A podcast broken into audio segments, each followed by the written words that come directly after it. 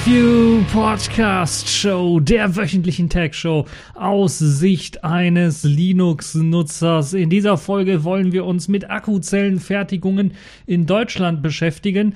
Jetzt, wo die ganzen E-Autos oder die E-Mobilität vorankommt, macht es natürlich Sinn, eventuell auch mal sich Gedanken zu machen, wo die ganzen Akkus für die Autos herkommen sollen. Dann wollen wir uns noch um ein ganz spezielles E-Auto aus China äh, uns darum ein bisschen kümmern und schauen, was passiert, wenn da ja ein Software-Update mal schiefgehen kann. Dann äh, wollen wir uns mit dem Internet beschäftigen und zwar beschäftigen damit, was passiert, wenn das Internet einfach mal weg ist plötzlich und dann nicht nur für Stunden, sondern für und nicht nur für Tage, sondern für Wochen.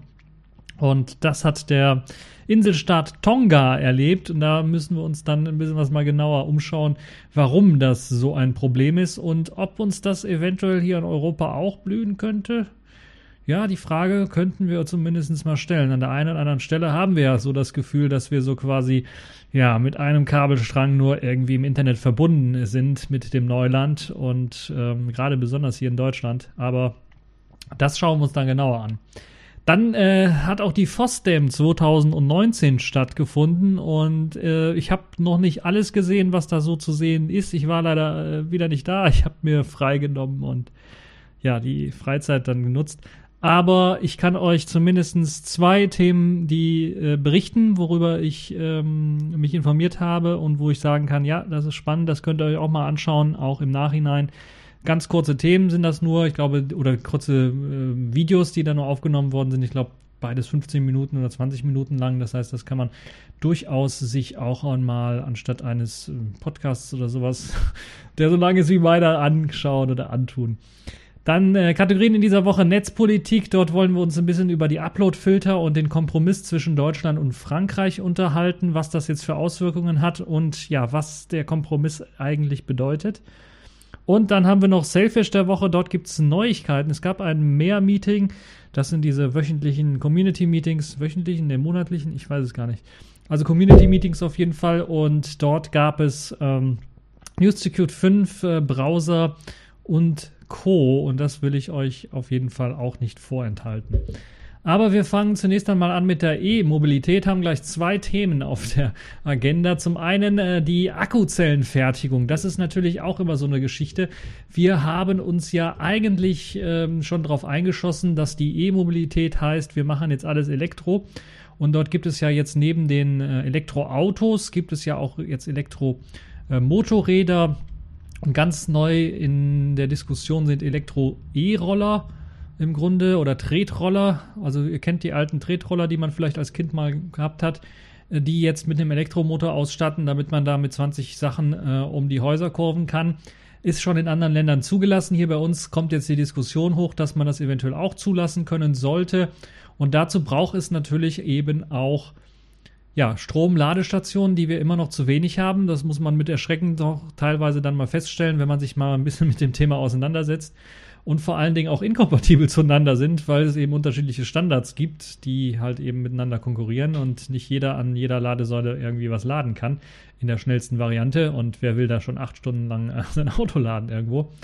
Ähm, das ist das eine. Das andere ist natürlich auch, dass äh, durch die verstärkte E-Mobilität hier in Europa natürlich auch Händler und Anbieter für die Akku äh, für die Akkus dieser Autos oder dieser äh, Geräte, dieser E-Geräte, so würde ich es mal nennen, äh, E-Mobilitätsgeräte, so wäre es, glaube ich, korrekt, dann natürlich auch äh, zukünftig auch äh, Zellen irgendwie produzieren müssen in großen Maßen und äh, da haben wir hier eigentlich gar nichts in Europa. Und äh, wir haben alles vor allen Dingen in Asien, in China vor allen Dingen äh, ähm, ganz stark konzentriert und hier in Deutschland eigentlich fast gar nichts. Und damit wir in Zukunft dann eventuell auch ja, Hochleistungsakkus bauen können, Akkurevolutionen bauen können für solche E-Mobilitätsgeräte, ähm, sollte Deutschland eventuell den Anschluss nicht verlieren. Und das ist jetzt das, was die Regierung auch angestoßen hat. Interessanterweise hat die Regierung mal was, eine richtige Idee gehabt. Äh, kommt zwar viel zu spät, aber zumindest haben sie die Idee auch jetzt gehabt. Also eine neue Initiative wurde auch gestartet von dem oder mit initiiert. Natürlich, die Regierung kommt nicht alleine auf die Idee von dem Initiator des Elektroautos äh, Street Scooter und Ego, dem äh, Günther Schuh. Das ist ein, äh, so wie ich weiß, ein Professor, der an der RWTH, RWTH Aachen, ähm, einer rheinisch-westfälischen technischen Hochschule, das ist die Abkürzung dafür, ähm, die Elektroauto-Projekte Street Scooter und Ego gestartet haben, äh, gestartet hat. Also er hatte quasi aus dem Studium heraus, er war ja halt äh, Dozent dort, aus dem äh, mit seinen Studenten hat er halt eine Firma gegründet, mithilfe der EWTH, ich glaube, da hatten die irgendwelche Förderprogramme für, die dann diese Street Scooter für die Deutsche Post zum Beispiel gebaut hat und äh, dann äh, dort auch erfolgreich verkauft hat. Und er ist ziemlich erfolgreich mit seiner E-Mobilitätsstrategie gewesen und äh, hat jetzt eben dann auch angeregt, dass es vielleicht Sinn macht, dass wir neben diesen ganzen Elektromobilen dann eventuell auch äh, mal daran denken, die ganzen Akkus vielleicht auch mal hier irgendwo in Deutschland zu produzieren, ähm, von deutschen Unternehmen zu produzieren, sodass man die nicht immer importieren muss aus Asien. Und ähm, dann eventuell auch dran zu arbeiten, vielleicht auch ein bisschen was, ja, äh, Technologie dort reinfließen zu lassen, Know-how reinfließen zu lassen, sodass nicht alles irgendwo in Übersee irgendwie produziert wird. Ja, die Produ Produktion von solchen Akkuzellen ist natürlich ein sehr, sehr wichtiges Element für die Elektromobilität. Je mehr Akkus produziert werden und je mehr Konkurrenz es zwischen diesen Akkuherstellern gibt, desto billiger werden oder desto günstiger werden natürlich die Preise für die Nutzung dieser Akkus. Zum einen, das macht dann die E-Autos auch eine ganze Reihe günstiger, weil die ja jetzt momentan relativ teuer sind, wenn wir uns überlegen, dass man dann, wenn man schon einen äh, relativ hohen Preis für die E-Autos zahlt, für die geringe Reichweite, die sie erreichen, nur mit eben diesen Akkus und dann auch noch überlegen muss, ja, teilweise kauft man diese Akkus nicht, sondern man leiht die nur aus. Das ist wahrscheinlich die günstigere Variante, weil eben nach ein paar Jahren also wie lang nutzt man so ein Auto? Zehn Jahre, vielleicht sogar länger momentan, sieht das, glaube ich, so aus. Ähm, dann natürlich die Akkuqualität so leidet und ihr kennt das von euren Handy-Akkus, die sind dann nach zwei, drei Jahren schon äh, so weit oder äh, Notebook-Akkus. Ich habe letztens hier Notebook-Akku, also mehrere Notebooks-Akkus gehabt, die nach ein paar Jahren auch schon gesagt haben, ah, die Kapazität ist unter 50 Prozent gesunken, kaufen Sie sich einen neuen Akku. Ähm, Handy-Akkus, da merkt man das vielleicht noch stärker, weil man die Handys ja und die Smartphones vor allen Dingen äh, öfters benutzt, öfters lädt. Ähm, und wenn man halt so ein, so ein E-Auto hat und dann öfters fährt, dann äh, kann es natürlich auch sein, dass dann der Akku relativ schnell platt wird. Wenn man auch noch bedenken muss, dass diese Akkus, die dort eingebaut sind, natürlich auch von der Technologie her äh, zwei oder drei Generationen hinter dem ist, was ihr in eurem Smartphone habt. Das Smartphone ist also tatsächlich in Sachen Akkutechnologie um ein paar Generationen dem, dem E-Auto voraus. Klar, es sind ein bisschen andere äh, Werte, die da reinspielen. Also ihr werdet wahrscheinlich mit eurem ähm, Handy-Akku kein, kein E-Auto laden können und andersherum äh, wird das aber doch durchaus schon gehen. Äh, aber natürlich äh, müssen diese Akkus auch äh, Sonderfunktionen oder ja, bestimmte Verhältnisse und, und, und so berücksichtigen und auch ertragen können, was eben Winter angeht oder bei extremer Hitze äh, sowas angeht. Also die müssen nicht auf diese Einschränkungen, die ein Smartphone-Akku so hat, äh, reagieren müssen. Das andere ist natürlich die Schnellladefunktion, wobei da sind Handy-Akkus, glaube ich, mittlerweile auch äh, an der Spitze. Und da hinkt man da auch ein bisschen was hinterher bei, den, äh, bei der E-Mobilität und den E-Akkus. Ja, ähm, Treibende Kraft, wie gesagt, ist Günter Schuh, der versucht als Professor der Rheinisch-Westfälischen Technischen Hochschule, die er immer noch ist, also der RWTH Aachen, und eben als Initiator da sein Gewicht so ein bisschen reinzulegen. Und das hat wohl auch gewirkt. Die Bundesregierung überlegt jetzt auch, dass sie halt eben Förderprogramme auflegen möchte. Und äh, es gibt auch jetzt von äh, dem äh, Günter Schuh selber einige Projekte. Der hat im Grunde genommen nach Partnern gesucht und darunter hat er beispielsweise auch Autohersteller wie Ford und Volkswagen gefunden. Und äh, dort wird halt eben auch bei VW zumindest dann auch der Aufbau einer Zellfertigung für Akkus äh, wird da nachgedacht und man möchte auch mit dem südkoreanischen Hersteller SK Innovation zusammenarbeiten, eine Kooperation eingehen. Außerdem ist Bosch noch im Gespräch und also es gibt, es geht jetzt so langsam los, dass die auf den Trichter gekommen sind. Es macht vielleicht Sinn, hier auch in äh, Deutschland vielleicht mal solche Akkuzellen zu erforschen. Nicht nur zu erforschen, sondern auch herzustellen, weil ich glaube, erforscht werden sie hier teilweise auch schon. Und ja, äh, in Nordrhein-Westfalen soll das Ganze dann wieder zusammenlaufen. Aachen, ein bisschen Nordrhein-Westfalen, macht auch Sinn. Und ähm, hat auch, macht auch sehr viel Sinn, das in Nordrhein-Westfalen zu machen. Dort gibt es halt eben äh, viele ehemalige Kohlegebiete, die jetzt äh, vielleicht ja, äh, händeringend nach neuen Kräften suchen können oder Leute dort wohnen haben, die äh, dort eben nach neuen Arbeitsplätzen suchen könnten. Das ist so mein kleiner äh, Wink mit dem Zaunpfeil. Ähm, ja, das Projekt muss natürlich schnellstmöglich umgesetzt werden. Das erkennt natürlich auch der Professor Schuh, weil er ja natürlich vor allen Dingen gesehen hat, äh, dass ähm, man natürlich dann auch äh, sehr stark hinterherhinkt und eigentlich schon zu spät kommt. Und deshalb sagt er auch, Zitat, also wenn es nach mir ginge, würden wir mit dem Bau noch dieses Jahr anfangen, aber das hängt jetzt an der Politik ob die uns das auch zutraut.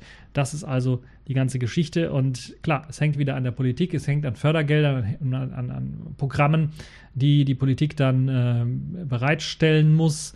Und äh, der Bundeswirtschaftsminister Peter Altmaier hat äh, bereits Fördergelder in Aussicht, bis zu einer Milliarde Euro in Aussicht gestellt für den Aufbau einer Akkuzellenfertigung in Deutschland. Und äh, ja, jetzt muss das Ganze natürlich dann, und ich würde auch sehr stark sagen und so sehen, in diesem Jahr auch umgesetzt werden. Ansonsten ist man schon vielleicht ein bisschen was zu weit hinten. Man muss ja jetzt schon, wenn man sowas aufbauen möchte, schon Kooperationen mit asiatischen Herstellern eingehen, um überhaupt auf einen Technologiestand zu kommen, was auch die Produktion angeht dieser Zellen, äh, die es einem erlauben würde, dann auch konkurrenzfähig zu sein. Aber es ist ein guter Schritt, dass man sich da jetzt Gedanken drüber macht, äh, dass man jetzt eben also eine weitere, weitere Grundsäule einer E-Mobilitätsgesellschaft, auch im Zuge von den ganzen Diskussionen, die es gibt jetzt über Fahrverbote von, von Diesel und weiteren von Diesel-PKWs und, und LKWs und so weiter und so fort in Innenstädten, macht es vielleicht dann, dann auch Sinn, darüber nachzudenken, dann hier auch das, das endlich mal die E-Mobilität ernst zu nehmen und da mehr rein zu fördern. Und dazu zählt halt eben auch die Akkuzellenproduktion, neben natürlich der weiteren Grundsäule, dass man auch die E-Ladestationen überall irgendwie macht, dass man vielleicht auch Förderprogramme dafür äh, generiert oder den, den Herstellern eben äh, Vergünstigungen anbietet, wenn sie vielleicht auch kooperieren, so dass man eben ein, eine Ladesäule mehr vielleicht aufstellen kann für alle äh, die äh, E-Autos, die es so gibt, mit allen ähm, Ladetechnologie. Anschlüssen, die man so braucht, um ein E-Auto vernünftig in einer halben Stunde von 0 auf 100 oder sagen wir von 20 auf 80 Prozent oder sowas zu laden, sodass man dann damit einigermaßen vorankommt. Das ist nämlich das, woran es noch hinkt und hankt. Ähm, das andere sind natürlich dann weitere Förderprojekte. Es gibt da jetzt schon Förderprojekte, Ver Vergünstigungen, wenn man sich ein E-Auto zu, äh, äh, wenn man sich äh, E-Autos besorgt, also wenn man sich eins kauft, dann kriegt man, glaube ich, Zuschüsse von bis zu 4000 Euro oder sowas zurückgezahlt. Habe ich so gerade mal in ihrem Kopf so rumschweben. Es kann auch sein, dass es ein bisschen mehr oder weniger sind. Aber das sind so Sachen, so Förderprogramme, die natürlich noch weiter aufge ähm, frischt werden müssen, noch besser gemacht werden müssen, wie beispielsweise, man kann das natürlich dann auch nochmal verbinden mit so einer Abwrackprämie, die man ja auch schon hatte in der Vergangenheit, dass man dann sagt, okay, altes Auto, äh, gerade Abwrackprämie im, im Sinne von tausche deinen Diesel, deinen schmutzigen, dreckigen Diesel gegen ein E-Auto aus und krieg dann noch eine extra Prämie zur E-Auto-Prämie dazu. Das wäre vielleicht eine Idee, die man den äh, Politikern mal äh, ja, in, in, ins Gesetzbuch irgendwo reinschreiben kann. Äh, ins Pflichtenheft reinschreiben sollte. So, äh, das also dazu. Aber es kann natürlich mit diesen ganzen hoch, hochmodernen äh, neuen E-Autos, die ja dann meistens mit so ganz space abgespaceden äh, Computersystemen da ausgestattet daherkommen, auch mal schief gehen. Und so ist es in äh, China ähm, passiert. Dort gibt es ein ziemlich junges Unternehmen, das solche E-Autos herstellt. Die boomen da ja wie verrückt. Das nennt sich NIO. Und die haben ein äh, sehr interessantes Auto auf den Markt gebracht. Das ist der ES8. Und das ist so ein ja, typischer Gelände-SUV und äh, sieht sehr abgespaced, modern aus, ähm, sieht aber immer noch, also im klassischen Sinne wie ein Auto aus. Es ist kein Raumschiff, aber hat natürlich ein bisschen was moderne Anleihen auch und ist ein ja fast normales E-Auto, würde man fast schon sagen.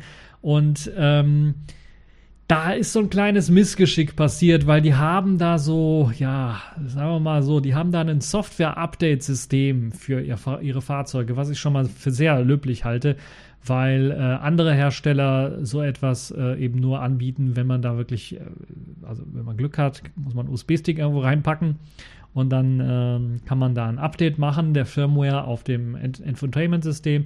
Und hier wird eben das Ganze Auto mit Hilfe einer SIM-Karte oder also LTE-Verbindung oder also eine Mobilfunkverbindung, sagen wir mal so, kann das Ganze over the air geupdatet werden. Also da wird dann einem wie beim normalen Betriebssystem auf dem Smartphone oder auf dem PC äh, angezeigt, hier, es gibt ein Update für das, für das System, wollen Sie das nicht updaten?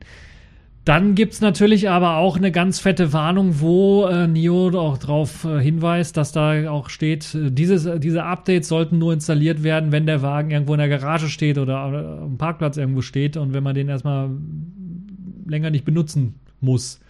Das hat jetzt die Fahrerin, ich glaube, es war eine Fahrerin, um jetzt nicht hier irgendwie sexistisch zu sein, oder der Fahrer, sagen wir ganz neutral, der Fahrer, damit sind beide oder FahrerInnen. Nee, sowas wollen wir in den Podcast hier nicht einführen, aber ähm, also der Fahrer äh, hat das nicht berücksichtigt und hat dann gedacht, oh, ich stehe hier im Stau, was soll denn mir so langweilig? Ja, installieren wir einfach mal das Update, was hier angezeigt wird. Das war ein Fehler weil dieses Update hat mehr als eine Stunde gebraucht und der Wagen war nicht benutzbar. Und der war nicht nur äh, benutzbar im Sinne von, man kann damit jetzt nicht Gas und Bremse und fahren, sondern man kann auch nicht mal aussteigen, wenn man im Wagen festhängt. Man kriegt also nicht mal die Tür entsperrt. Und äh, die, das war jetzt ein, eine Testfahrerin, äh, die eben mit einem Mitarbeiter äh, des Herstellers in dem Wagen saß. Und das ist halt das, was ich dann sehr lustig fand, dass der Hersteller nicht gesagt hat, nee, nee, nee, bloß nicht machen. Also der Mitarbeiter des Herstellers nicht gesagt hat, bloß nicht machen, sondern machen wir später. Sondern die haben das tatsächlich im Stau gemacht, stand im Stau in Peking an der meistbefahrensten Straße, die es da so gibt und haben dann gesagt, okay, wir machen jetzt Softwareaktualisierung. Und das hat eben das Fahrzeug dazu über, ja, dazu geführt, dass das Fahrzeug einfach stillstand und äh, nichts mehr ging, also alles nicht mehr ging. Das heißt, sie konnten nicht mehr aussteigen, sie konnten nicht mehr die Fenster runter machen, sie konnten den Motor, der lief anscheinend irgendwie, weil muss ja Update installieren, also aber sie konnten kein Gas geben, sie konnten nicht weiterfahren. Und auf dieser zehnspurigen Straße ist das natürlich dann schon bei so einem Stau, ja, Polizeipräsenz auch ziemlich hoch, relativ schnell aufgefallen. Und dass sie da liegen geblieben sind. Und äh, ja, Polizisten haben das Ganze dann umstellt, haben sich dann erstmal gewundert, dass sie die Fenster nicht runtergemacht haben, mit denen geredet haben und äh, die Türen aufgemacht haben. Und äh, ja, es hat ein bisschen zur Belustigung äh, geführt. Und ähm, äh, zeigt auch so ein bisschen vielleicht die Schwächen, gerade wenn man so ein E-Auto baut. Sollte man vielleicht auf die Idee kommen, dass wenn man so ein Software-Update macht, erstens, dass man das vielleicht während der Fahrt nicht machen darf, sondern dass man das vielleicht nur bei speziellen Bedingungen machen kann, äh, dass man irgendwie feststellen kann, dass der Wagen äh, ja einem, auf dem Parkplatz steht und nicht mitten auf der Straße. Das ist das eine. Das andere ist natürlich, da sollte es Sicherheitsmöglichkeiten geben, dass auch während des Software-Update läuft, man zumindest auf so Grundfunktionen zugreifen kann, wie Fenster runter, hoch, klappen und vielleicht eben auch Gasbremse und ne, dass das auch irgendwie funktioniert. Und ähm, ja, aber man muss ganz klar sagen, es war ein Anwender, Anwenderfehler. Äh, anders kann man es nicht sagen. Fahrerin war jetzt eine Testfahrerin, der kann man vielleicht nicht das Ganze vorwerfen, aber dem Mitarbeiter, der wohl daneben saß zur Firma gehört, den kann man das auf jeden Fall vorwerfen, weil der hätte es wissen müssen, dass man das Software-Update nicht während der Fahrt machen sollte. Und äh, vor allen Dingen ist es auch nicht so einfach, dieses Software-Update zu machen. Es ist also nicht irgendwie am Handy, wo man sagt, ah, ja, ja, ja, und dann installiert er das automatisch. Es wird auch nicht automatisch irgendwie installiert, sondern es wird halt eben äh, extra darauf hingewiesen, groß, hier ist ein Update. Installieren Sie es nur, wenn Sie parken, wenn Sie, wenn Ihr Auto in der Garage steht oder so. Es dauert ein bisschen was. Und zur Bestätigung muss man erstmal zweimal Ja sagen und dann nochmal ein Sicherheitspasswort eingeben. Und äh, ja, das wurde alles irgendwie ignoriert und trotzdem äh, hat es dann halt eben, vielleicht war das auch eine Marketingkampagne, ich weiß es nicht. Zumindest hat es halt eben dazu geführt, dass das halt so der Renner war in äh, der äh, chinesischen äh, Twitter, ne, Weibo-Landschaft, so heißt ja der Kurznachrichtendienst dort. Und äh, es hat sogar, hat es sogar auf ähm, The Verge geschafft, nachdem halt eben äh, Neo da kurz mal befragt worden ist, was denn da alles schiefgelaufen ist. Ähm, ja, das also ich vielleicht auch eine interessante Sache, falls ihr ein E-Auto habt und ein Update angeboten bekommt. Überlegt es euch zweimal, dieses Update zu installieren, falls ihr gerade irgendwo hinfahren wollt oder ja, auf der Fahrt seid. Das bloß nicht machen. So, äh, Kommen wir zum einen Kuriosum, zum, kommen wir direkt zum nächsten. Kommen wir zum kleinen Inselstaat Tonga im äh, Südpazifik. Der hatte nämlich tatsächlich zwei Wochen lang kein Internet. Kein richtiges. Also der Inselstaat war abgetrennt vom Internet. Und äh, das war schon eine problematische Zeit, müsst ihr euch vorstellen. Das ist jetzt keine richtig große Insel. Es ist ein Königreich übrigens, für die Leute, die es nicht wissen. Es ist äh, ja im Grunde genommen so ein Urlaubsparadies, könnte man sagen. Und die Leute leben dort quasi im Paradies, aber natürlich abgeschirmt vom Rest der Welt so ein bisschen. Und sie brauchen natürlich, um irgendwie mit dem Rest der Welt kommunizieren zu können, das Internet. Das ist so eine wichtige Sache für viele der Leute, die dort arbeiten. Und am Samstagmorgen kam es dann dazu, dass irgendwann mal, also letzte Woche Samstag, das ähm, äh, Kabel dann wieder repariert wurde, sodass das Internet wieder funktioniert hat. Ähm, weil eben zwei Wochen vorher dann äh, das Internet einmal ausgefallen ist, weil das Unterseekabel, das einzige, was Tonga mit äh, dem Rest der Welt verbindet, irgendwie kaputt gegangen ist. Man vermutet, dass vielleicht da irgendein Schiff irgendwie dran geschrammt ist und es mitgeschleift hat oder kaputt gemacht hat. Also man ist nicht ganz sicher, was da passiert ist. Auf jeden Fall äh, zwölf besondere Tage, also fast zwei Wochen, zwölf Tage sind es jetzt gewesen. Am 20. Januar ist eben das Internet ausgefallen. Die einzige Kabelverbindung war weg. Das heißt, die Möglichkeit, sich mit äh, Leuten äh, äh, außerhalb von Tongas zu unterhalten, äh, sind auch flach gefallen, weil natürlich auch äh, mittlerweile natürlich auch Telefon übers Internet läuft. Man muss also auf Satelliten zurückgreifen und äh, das ist natürlich deutlich langsamer und hat dazu geführt, dass da ja nur so wenige WLAN-Hotspots noch aktiv waren, die genutzt werden konnten. Und ähm, ja, das, das Königreich Tonga wird von dem größten äh, Betreiber dort, dem äh, Tonga Cable System, äh, betrieben und die haben auch dieses Southern Cross Cable, was eben, äh, seht ihr auch ein wunderbares Bild, da kann man das dann sehen, das geht glaube ich von Australien über Neuseeland und dann auch an Tonga vorbei. Und äh, dort ist halt eben, sind halt Verbindungen zu auch den einzelnen Inseln, was diese Kabelverbindungen angeht. Und es gibt halt zur Tonga Insel selber gibt es halt eben nur eine Kabelverbindung. Äh, und äh, es gibt beispielsweise zu, zu anderen Inseln äh, mindestens zwei Kabelverbindungen äh, so dass das ein bisschen ausfallsicher ist. Aber zu Tonga halt, wie gesagt, nur eine Kabelverbindung, so dass man halt da, wenn das Kabel ausfällt, halt auf dem Trockenen sitzt, was das Internet angeht. Dank der Satellitenverbindung konnte man dann an einigen äh, WLAN-Hotspots dann noch weiter im Internet äh, rumsurfen. Allerdings äh, gab es dann natürlich auch sehr lange Schlangen, weil ziemlich viele Leute da ins Internet wollten. Und man musste dann auch sogar die, die ganz großen Datenmengen, wie beispielsweise was bei, bei YouTube-Streaming-Diensten, YouTube, also bei Streaming-Diensten für Videos, YouTube, Netflix und Co., äh, die musste man komplett sperren, weil ansonsten wäre das nicht machbar gewesen. So dass man hat tatsächlich für, für, für die Leute, die tatsächlich auch arbeiten müssen und dann irgendwie Daten austauschen müssen, äh, das natürlich ein großes Hindernis war, aber man dann zumindestens äh, ja, also nicht komplett ohne Internet war, aber halt mit sehr, ich bin mir auch fast sicher, dass dieses Satelliteninternet, was sie dort hatten, immer noch schneller ist als das Internet, was ich bei mir hier zu Hause habe. Aber das nur so am Rande. Und ist klar, dass selbst auch so ein schnelleres Internet als bei mir zu Hause, wenn da irgendwie auf einmal 100 Leute drauf zugreifen wollen, natürlich auch deutlich langsamer wird als bei mir. So, äh, genug des Rumweinens auch von meiner Seite.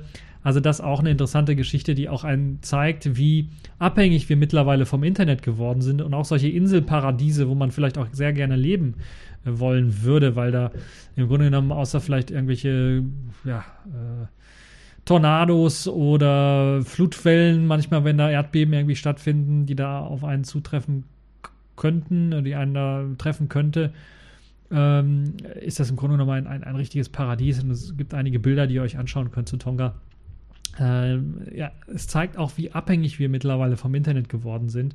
Und dass es natürlich dann auch Sinn macht, dass man, wenn man so abhängig geworden ist vom Internet, natürlich dann auch Ausfallsicherheit garantiert. Es erinnert mich so ein bisschen an die Geschichte im anderen Sinne auch, die ja in Korea stattgefunden hat, wo auch das Internet ausgefallen ist für ein paar Tage, glaube ich, ne, für ein paar Stunden war es, glaube ich, nur und dann auch schon für Chaos gesorgt hat. Und hier müsst ihr euch vorstellen, ja gut, auf so einer Insel ist natürlich, ist, da ticken die Uhren vielleicht noch ein bisschen was anders und man ist da allgemein etwas entspannter, weil halt eben die Lage so geil ist, dass man sich wie im Paradies fühlt. Ähm, trotzdem ist es natürlich dann auch so, dass das Auswirkungen hatte. So, das äh, genug dafür. Ähm, Achso, Auswirkungen. Vielleicht nochmal als Beispiel, was für Auswirkungen hatte es denn? Es hatte zum Beispiel Auswirkungen auch auf, auf viele Geschäftsbereiche wie beispielsweise Fluggesellschaften, Behörden, die miteinander nicht mehr kommunizieren können, ist das einige, aber Fluggesellschaften, die nicht miteinander kommunizieren können äh, oder nur über Umwege kommunizieren können. Das heißt, selbst Flugausfälle äh, haben dort stattgefunden, weil eben keine Kommunikation möglich war. Und äh, ja, zwei Wochen ohne Internet ist natürlich dann auch für die ganzen Firmen, die eventuell dort investiert haben oder die von dort aus arbeiten und mit anderen Firmen kommunizieren müssen, sicherlich auch eine sehr problematische Zeit, wenn sie das jetzt alles nachholen müssen. Und natürlich auch für Familien, äh, die Geld überweisen müssen ins Ausland oder vom Ausland, Ausland irgendwie Geld äh, überwiesen bekommen sollten. Das ist auch sehr problematisch dann gewesen.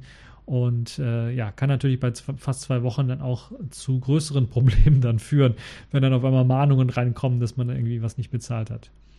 Äh, so, das jetzt zu dieser kleinen Anekdote. Jetzt habe ich schon fast, äh, fast wieder eine halbe Stunde habe ich hier gequatscht und äh, euch aufgehalten mit diesen Themen.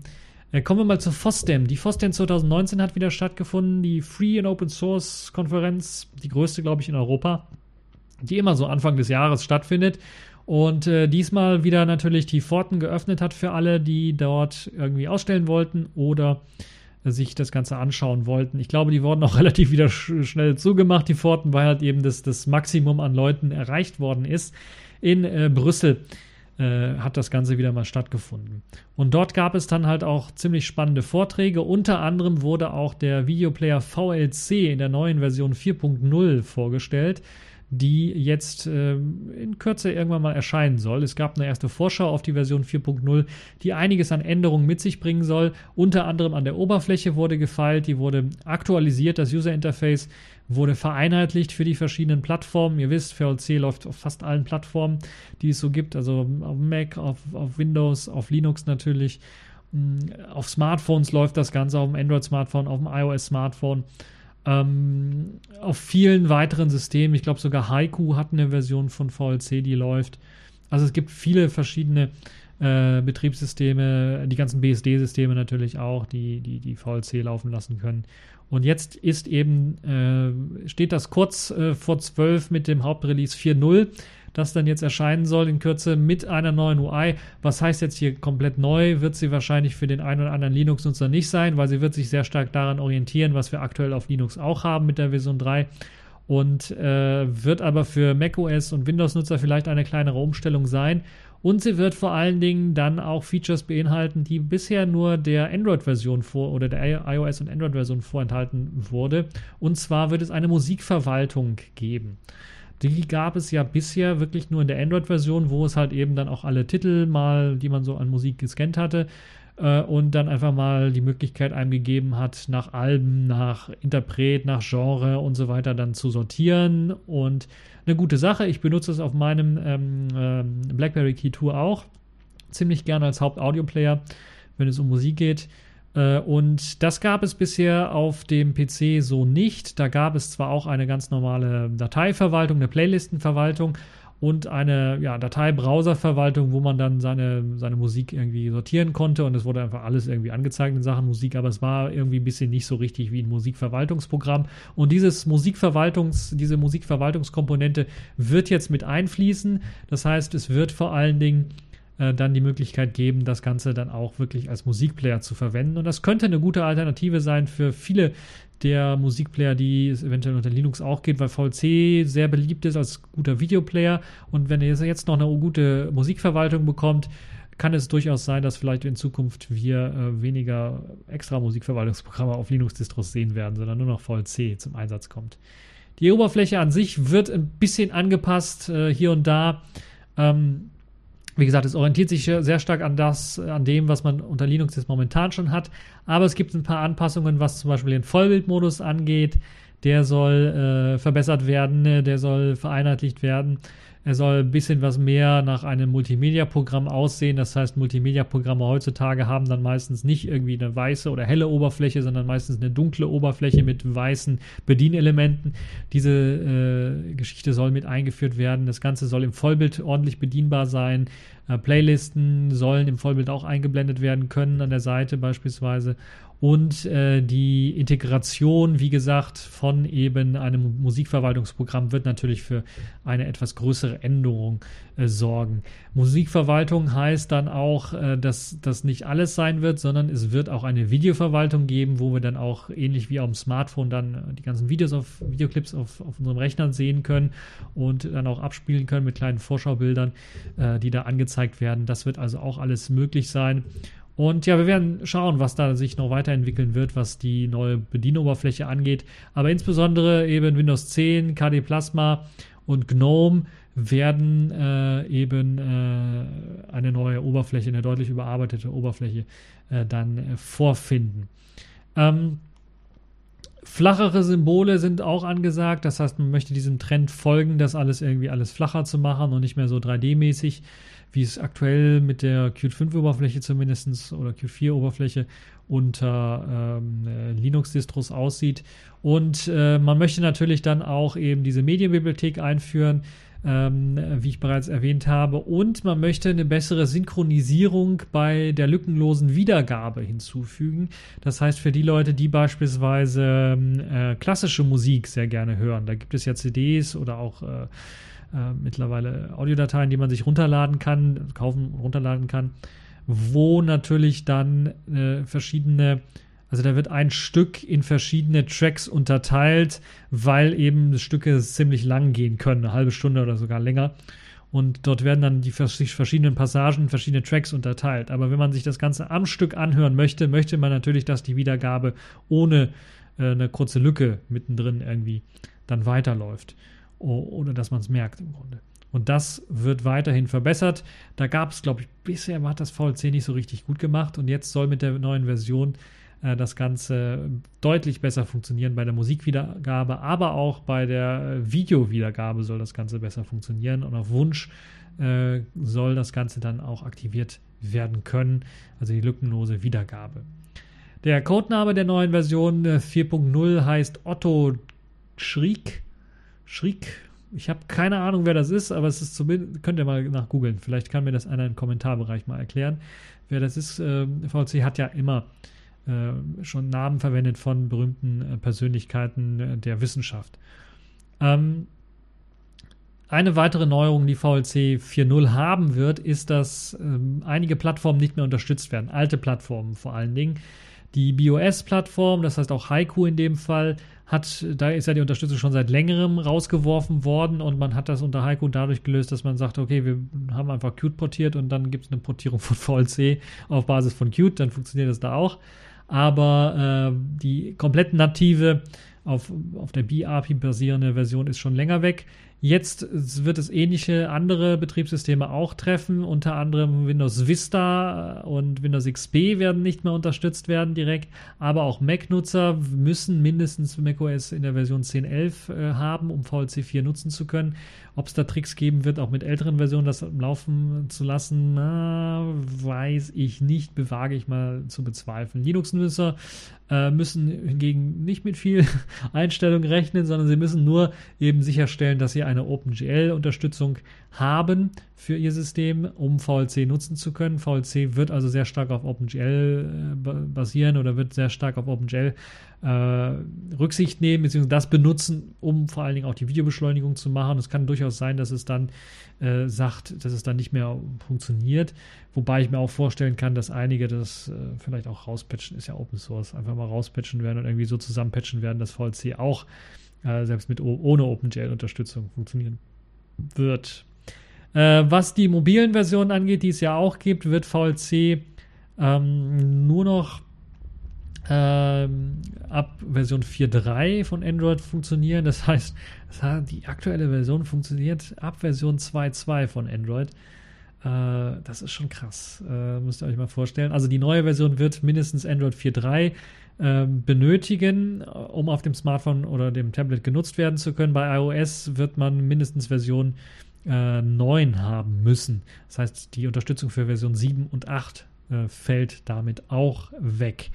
Wer jetzt auf den Geschmack gekommen ist, nachdem er sich das Video vor allen Dingen auch angeschaut hat, wo normal alles erklärt wird, wie und wo und was, äh, das Ganze dann an Neuerungen bringt und wie das dann auch äh, codetechnisch so funktionieren wird äh, und was vor allen Dingen verbessert worden ist im, im, im Codeaufbau der kann sich bereits schon Nightlies herunterladen. Die sind nicht für den täglichen Gebrauch gedacht, aber sind dafür gebraucht, wenn ihr mal testen wollt, den Entwicklern Feedback geben wollt, gibt es dort Nightlies. Das Tolle an diesen Nightlies ist, dass diese Nightly-Builds, anders als das vielleicht die Jahre davor so war, nicht nur für Windows existiert, sondern auch für macOS, für iOS, für sogar tvOS, für Ubuntu gibt es Pakete.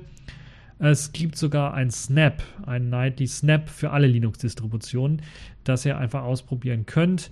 Ansonsten gibt es für Android auch die, für die verschiedenen Android-Versionen äh, gibt es dort Pakete, die ihr herunterladen könnt und dann einfach mal ausprobieren könnt. Es gibt äh, für OpenSUSE beispielsweise ein SVN Snapshots Repository, was ihr benutzen könnt, um äh, dort dann äh, auf äh, frische RPMs zugreifen zu können. Die sind nicht jedes Mal nightly, das heißt nicht hier von jedem Tag oder jeder Nacht gebaut, sondern kann auch sein, dass die da ein bisschen was älter sind. Aber sehr aktuell sollten sie dann durchaus doch sein. Also das für die Leute, die das einfach mal testen wollen. Ich finde es eine gute Idee, dass man jetzt versucht, den VLC nicht nur von der Oberfläche her zu vereinheitlichen, zu ver erneuern, auch an die Gegebenheiten der Oberflächen anzupassen, weil ah, hier und da wirkt er schon ein bisschen was altbacken, muss man durchaus sagen, auf dem Desktop. Ähm, und dass man jetzt auch die Musikverwaltung mit reingepackt hat, weil das ist, glaube ich, das, was so ein bisschen noch ein bisschen was gefehlt hat an VLC, um es zum Universaltool zu machen. Und es kann durchaus sein, dass äh, ich mir dann in Zukunft überlegen werde, das vielleicht sogar als einzigen Player in meiner Linux-Distribution Neptune einzubauen. Dort gibt es Am äh, Amarok aktuell noch als Musikverwaltungsprogramm, was natürlich viel, viel mehr Funktionen beinhaltet und, äh, und bietet. Aber VLC hat wirklich jetzt mit Version 4 dann auch, macht es halt einen ziemlich großen Sprung in die richtige Richtung. Und wenn die Features so stimmen, die Grundfunktionen der Musikverwaltung so stimmen, kann ich mir durchaus vorstellen, da kann man auf Amarok auch verzichten. Gerade auch im Hinblick darauf, dass Amarok ja aktuell noch KDE 4 Lips einsetzt und das nicht mehr sehr aktuell ist und man ziemlich lange doch noch warten muss auf eine KF5-Portierung. Aber das so nur ganz am Rande für die Leute, die sich dafür so ein bisschen interessieren. Machen wir mal weiter. Äh, bleiben wir bei der FOSDEM und kommen wir zu einem weiteren Vortrag, den ich sehr spannend fand, auch im Hinsicht, gerade wenn man äh, alter Nokia N900-Fan ist, äh, Fan des Memo-Betriebssystems war oder des Migo-Betriebssystems von Nokia war, der Linux-basierenden Betriebssysteme auf Basis von Debian. Dort gibt es nämlich jetzt den ja, inoffiziellen Nachfolger, würde ich mal nennen. Memo Lest nennt sich das Ganze. Und das ist ein auf Debian bzw. Dev One basierendes mobiles Betriebssystem, das vor allen Dingen natürlich aus der Community um das Nokia N900 heraus geboren worden ist. Dev One, Dev One ist ein, ein, ein Fork von Debian im Grunde genommen, ein Derivat von Debian, das ohne Systemd auskommt. Vor allen Dingen, da hat es sich äh, berühmt gemacht, berühmt und berüchtigt gemacht. Und das ist die Basis für Memolest. Und es gibt einen äh, interessanten Vortrag, äh, ist auch, glaube ich, nur 15, 20 Minuten lang, der einem so ein bisschen präsentiert, wie das ganze System aufgebaut ist, was das eigentlich ist für ein System. Also nochmal kurz die Historie und wie das Ganze aufgebaut ist, was äh, aktueller Stand ist. Man ist aktuell noch im Prä-Alpha-Stand, auch was das N900 angeht. Man möchte vor allen Dingen, und das halte ich für sehr, sehr bemerkenswert, das N900 ist zwar ein sehr altes Gerät, aber immer noch eines meiner Lieblings-Smartphones aller Zeiten. man möchte dieses Gerät Mainline-Kernel tauglich machen. Das heißt, die Idee von Memolest ist nicht wie beispielsweise bei Postmarket OS, wo es darum geht, äh, das Gerät soll irgendwie laufen im Linux-Kernel und äh, wir packen dann andere Oberflächen drauf, sondern hier möchte man tatsächlich Mainline-Support haben und deshalb möchte man halt eben nicht auf dem Nokia N900 einen Uralt-Kernel haben, sondern es sollen 4.17er, 4.18er, 4.19er Kernel sein, also deutlich neuer als der alte BSB-Kernel, der glaube ich noch 2.6 irgendwas war. Äh, und das ist halt eben der, äh, der, der, Anspruch, den man sich bei Memo lässt gesetzt hat. Und äh, mit diesem Anspruch entwickelt man dann die Portierungen für die verschiedenen Geräte. Und es gibt neben diesem Nokia N900, das ja schon ein bisschen älter ist, mit glaube ich 600 MHz Prozessor und 256 MB Arbeitsspeicher, wo das also nicht alles so schnell läuft, obwohl man das System so weit optimiert hat, dass es eben auch darauf lauffähig ist, weil viele Entwickler halt eben immer noch auf diesen alten Nokia N900s äh, äh, entwickeln und dafür entwickeln und das eben auch einsetzen wollen und auch eben alltagstauglich machen wollen. Äh, gibt es natürlich noch einige etwas modernere Systeme, die ähm, auch mit der Tastatur ausgestattet daherkommen. Äh, das Motorola Droid 4 ist hier zum Beispiel zu nennen, das auch mit der Tastatur daherkommt, das einen ähnlichen Grafikprozessor, problematischen Grafikprozessor PowerVR mit sich bringt wie das N900. Ähm, ähnliche Probleme noch im Grafikbereich hat, was die Beschleunigung angeht, die nicht so richtig funktioniert.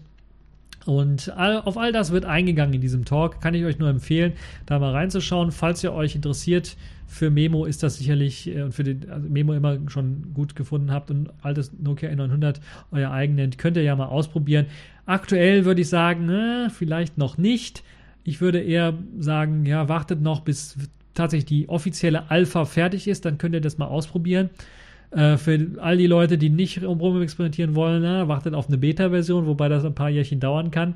Ansonsten äh, gibt es wirklich auch äh, Projekte, die das Ganze auch auf anderen äh, Tablets lauffähig machen wollen, wie beispielsweise auf äh, den Allwinner A33 Tablets. Dort gibt es auch ein Video, das extra verlinkt worden ist. Dort sieht man den Lima-Treiber äh, Grafikkartentreiber, der zusammen mit dem Linux-Kernel 4.19, also ziemlich aktuellen Kernel, und einigen Patches dann auf eben diesem Tablet läuft und auch ziemlich gut läuft.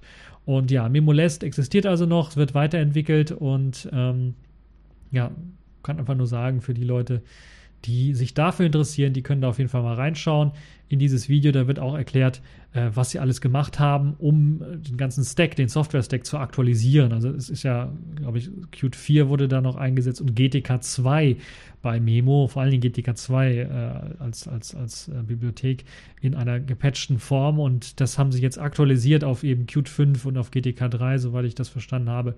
Und ja, das wird alles in diesem Talk nochmal ganz genau erläutert. Deshalb kann ich euch nur empfehlen, da mal reinzuschauen. Äh, so, das war's für die Themen in dieser Woche. Machen wir weiter mit den Kategorien dieser Woche. Accepted. Connecting.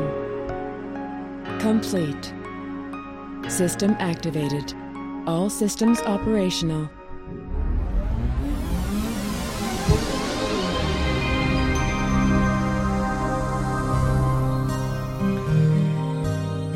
Ja, Kategorien in dieser Woche. Wir fangen direkt an mit der Netzpolitik ohne große Umschweife. Die Uploadfilter sollen jetzt doch kommen.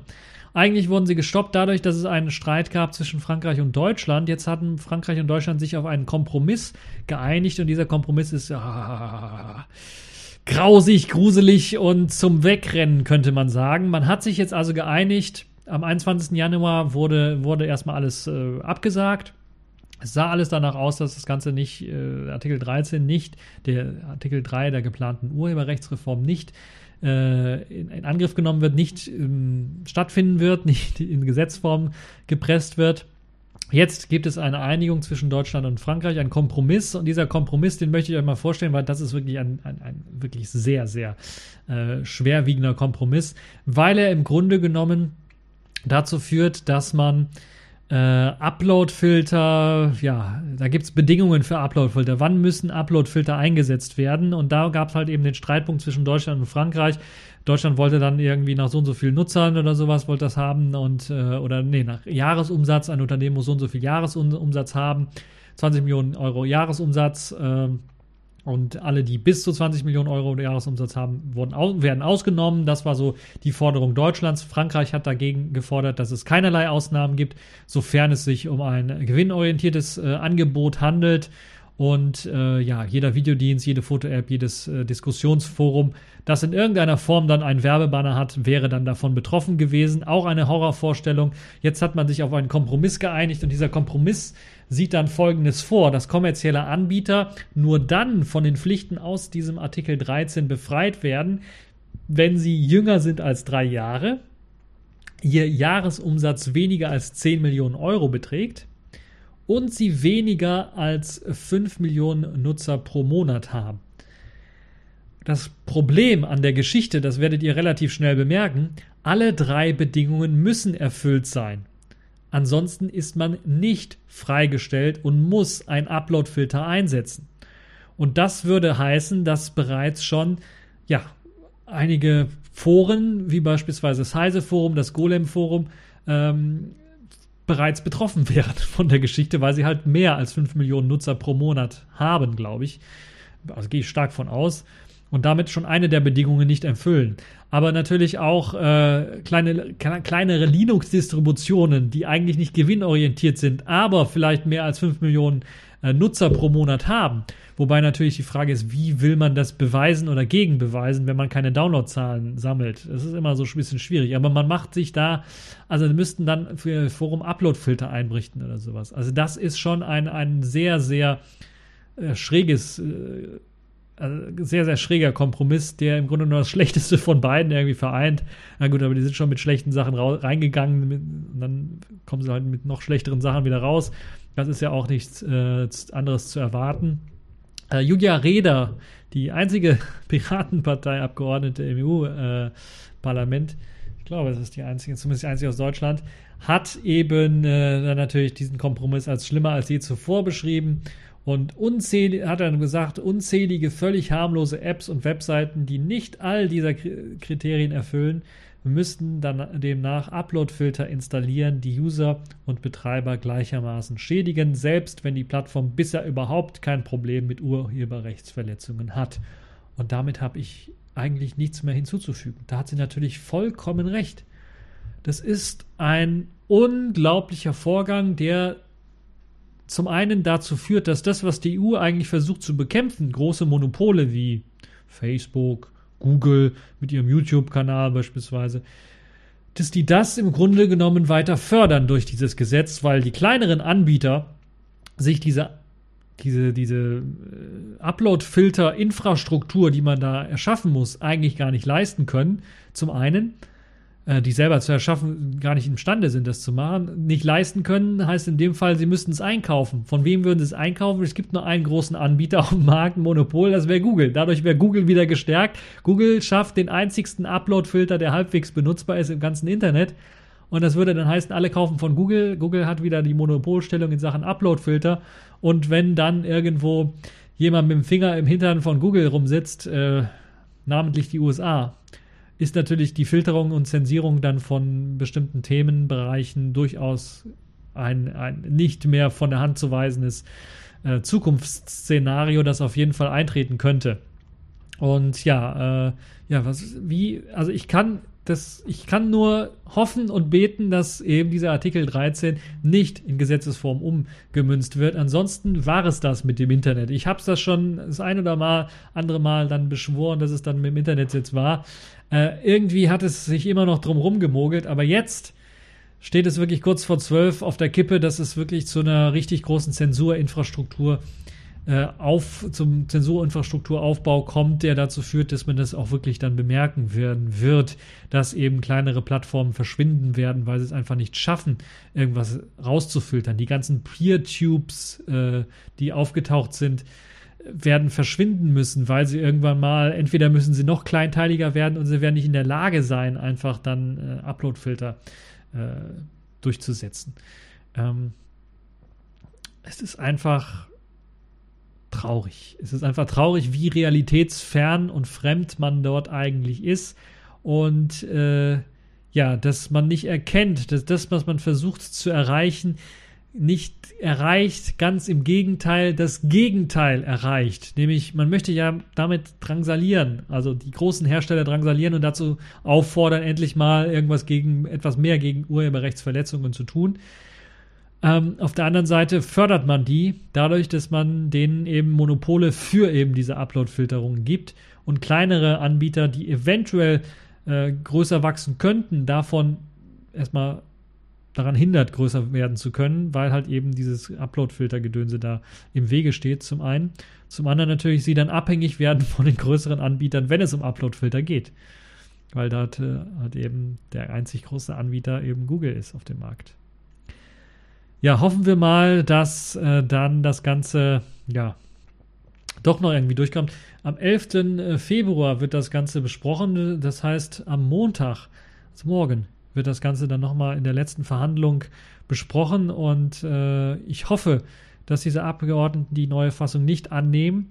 Ansonsten wird, könnte diese Richtlinie dann noch im März und oder April äh, dann auch noch vor der Europawahl verabschiedet werden. Und das wäre dann wirklich ein ziemlich trauriger Tag. Dann äh, war es das für den einen oder anderen Anbieter hier im Internet und dann war es das für das zensurfreie Internet, weil Uploadfilter immer in irgendeiner Form und Weise zur Zensur führen. So, um jetzt nicht mich allzu lang darauf aufzuhalten, kommen wir mal weiter und machen wir mal weiter mit dem Selfish der Woche. Dort gab es wieder ein Mehr-Meetings. Für die Leute, die es nicht wissen, Mehr-Meetings sind im Grunde genommen Zusammenkünfte der Selfish S und Mehr-Community.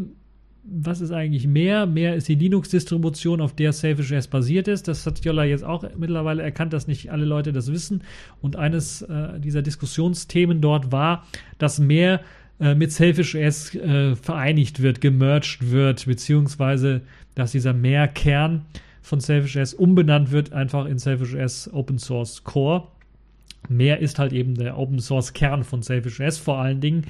Ist auch der Kern für viele andere Distributionen. Es, gab, es gibt auch die, die Nemo-Variante, die Nemo-Distro, die versucht so ein bisschen äh, dann auch als Alternative zu Selfish S aufzutreten, die da auf, ich glaube, vor Selfish S schon versucht hat, einiges auf die Reihe zu bekommen, aber nicht so groß geworden ist. Klar, Selfish S hat Jolla im Rücken und viele Investoren. Ähm, es sieht aber jetzt so aus, dass beschlossen wurde, dass es ein Merge geben wird, also eine Vereinigung von Mehr und Selfish OS und dass dann in Zukunft Selfish OS äh, einen, einen Open Source Core haben wird, der im Grunde genommen dann das ist, was jetzt aktuell mehr ist. Also mehr wird auch umbenannt in, in Selfish S-Core. Und das würde auch heißen, dass einige äh, Webseiten umgeleitet werden, beziehungsweise vereinigt werden oder ja, einfach geändert werden. Und ähm, wird eine spannende Zeit. Äh, man kann das so ein bisschen mit also zweierlei Sicht sehen. Zum einen wird es Veränderungen auf Webseiten geben, wird es Veränderungen in Sachen Code geben, wohl eher nicht. Wird Selfish.js jetzt Open Source? Nun ja, man kann jetzt offiziell sagen, dass Selfish.js Open Source ist, weil es halt eben diesen Open Source Kern hat, der den gleichen Namen trägt, einfach nur Selfish.js Open Source Core heißen wird oder wahrscheinlich einfach nur Selfish.js Core heißen wird in Zukunft. Wir werden mal schauen, wie sich das weiterentwickeln wird. Auf jeden Fall ist das eine positive Geschichte für die Leute, die nicht immer gewusst haben, was ist jetzt was. Und äh, wie wird es sich auswirken? Ja, wir werden Webseitenänderungen sehen. Wir werden wahrscheinlich ein groß, äh, es gibt da das mehr OBS, also das mehr Open Build System. Das wird wahrscheinlich, äh, ja, nicht groß als äh, geändert werden. Vielleicht wird sich die URL ändern, ich bin mir nicht sicher. Äh, der Server wird der gleiche sein, bin ich mir relativ sicher. Also wir werden da einfach nur eine Umbenennung äh, sehen und ja, wir werden gucken, wie das Ganze dann aussehen wird. Es gibt auch Ideen dazu, dass man vielleicht den, den mehr OBS, den Open Build Service, dann verwenden kann als Open Repos Alternative. Oder auch dazu zu, äh, zu können, dass man sagt, okay, äh, die Open Source Apps, die wir so haben, äh, die müssen ja aktuell, wenn man sie in den Yola Store bringen möchte, eingereicht werden als Binärform, als RPM. Äh, aber wie wäre es, wenn man jetzt diesen mehr OBS-Service hat und der wird jetzt in Selfish Core OBS oder sowas umbenannt? Könnte man das doch so machen wie bei F-Droid, man lädt den Quellcode dort hoch, das baut automatisch die RPMs für einen und dann können sie vielleicht direkt in den äh, Yola Shop in, in den Harbor hineingeladen werden. Das wäre doch vielleicht eine gute Idee. Das wird alles besprochen in den mehr Meetings und ich halte das für eine gute Idee. Wir werden schauen, wie sich das, das ist eine langfristige Geschichte, das ist klar, werden wir sehen, wie sich das entwickeln wird. Ähm, etwas kürzerfristig würde ich mal sagen, nicht kurzfristig, aber mittelfristig wird das Qt 5 Upgrade irgendwann mal kommen für Selfish OS. Das wurde auch angesprochen. Es, äh, technisch sieht man, äh, ist man schon sehr weit gekommen. Es gibt äh, für, glaube ich, jedes große Projekt so einen Qt 5.9 Zweig schon, wo dann Leute getestet haben, äh, wie das Ganze auf Qt 5.9 funktioniert oder wo man das schon den Code für Qt 5.9 kompiliert hat. Qt 5.9 soll dann irgendwann mal im Sommer, Ende Sommer vielleicht, äh, ja, äh, eingeführt werden für Selfish S3. Es wird allerdings vorher halt noch ein bisschen was dauern, weil man zwei Sachen muss, äh, zwei Sachen machen muss. Und zwar muss man natürlich für Qt 5.9 eine neue Lizenz äh, benutzen, weil die alte Lizenz nicht mehr funktioniert. Das heißt, man muss entweder eine Lizenzvereinbarung natürlich auch mit all seinen Partnern einholen, was die GPLv3 angeht. Das heißt, dass der, äh, die Lizenzänderung zur GPLv3 akzeptiert wird von den Partnern oder man muss eben eine kommerzielle Lizenz und den kommerziellen Lizenzpfad gehen. Äh, das hat sich ein paar Wochen noch ein bisschen was anders angehört. Auf der FOSDEM hat sich das eher danach angehört, dass man den kommerziellen Pfad gehen wird. Jetzt äh, wurde auf dem Mehrmeeting eben gesagt, dass man entweder GPLv3 oder kommerziellen Pfad gehen wird. Beides wird man nicht gehen können, bin ich mir relativ sicher. Deshalb muss man sich auf einen Pfad festlegen, aber es sieht so aus, als ob man noch ziemlich am Anfang der Gespräche ist und dass es noch ein bisschen was dauert, bis die abgesprochen, ab, abgeschlossen sind und man hofft, dass man das dann noch bis zum Sommer irgendwie hinkriegt. Der technische Part sieht aber schon mal sehr, sehr gut aus und es gibt halt irgend äh, sehr, sehr viele Entwicklungsbereiche, die bereits schon äh, ja, portiert worden sind und wir brauchen halt nur noch ein bisschen was aufpolieren, damit sie halt eben auch wunderbar funktionieren. Und äh, ohne, also muss auch natürlich auch Testing gemacht werden, was Regressionen angeht, also einfach durch das Update äh, Sachen, die kaputt gehen, die müssen natürlich dann auch irgendwie ähm, gefixt werden. Also geplant ist äh, im, im, zweiten Halbjahr 2019 das Qt 5.9 Rollout zu starten für alle, also im Sommer oder vielleicht halt etwas später. Ich gehe davon aus, in diesem Jahr wird das noch passieren, äh, wenn die Lizenzbedingungen Sachen dort irgendwie funktioniert haben wenn nicht, wird es ein Problem geben. Äh, was das natürlich dann auch beinhaltet ist, wenn das Qt 5.9 Update kommt, wird natürlich auch Qt Web Engine zur Verfügung stehen und dann wird es halt eben zusammen mit der Community und wahrscheinlich hoffe mit Yolla selber dann auch die Möglichkeit geben, einen neuen Browser auf Basis der Qt Web Engine zu basteln, der dann aktuelle Browser-Technologie auf die Savage Plattform bringt. Apropos Browser-Technologie und aktuell, die ist ja ziemlich alt. Es gab Bemühungen vor ein paar Jahren schon, äh, die alte Gecko Engine, die 38.8er Gecko Engine auf Version 45 zu aktualisieren. Und das soll jetzt demnächst auch erscheinen. Das heißt, ein äh, ziemlich großes Browser-Update, äh, was Gecko angeht, ist ein großer Sprung, aber ist halt natürlich Version 45 auch schon veraltet wird natürlich einige Kompatibilitätsprobleme äh, beheben, die die alte Version 38 einfach hat auf verschiedenen Webseiten. Also dort wird es kleine Verbesserungen geben. Ich bin damit äh, ehrlich gesagt, und wer die, sich die Logs durchliest, wird das dann auch sehen, nicht sehr begeistert äh, die Zeit damit zu verplempern, sondern hätte man lieber die Zeit in den Qt 5.9 Port und Qt Web Engine jetzt schon reingesteckt, dass man dann zumindest schon was hat, was da irgendwie läuft. Aber äh, für die Leute, die es wissen wollen, es wird ein äh, Gecko-Update geben für äh, Savage.js. Das heißt, der Savage.js-Browser wird dann ähm, in, ähm, äh, im Frühling diesen Jahres, hatten wir gesagt, äh, dann auf jeden Fall ein Update erhalten. Ob, ich habe eigentlich gedacht, mit der neuen Version 3.02 wird das schon der Fall sein.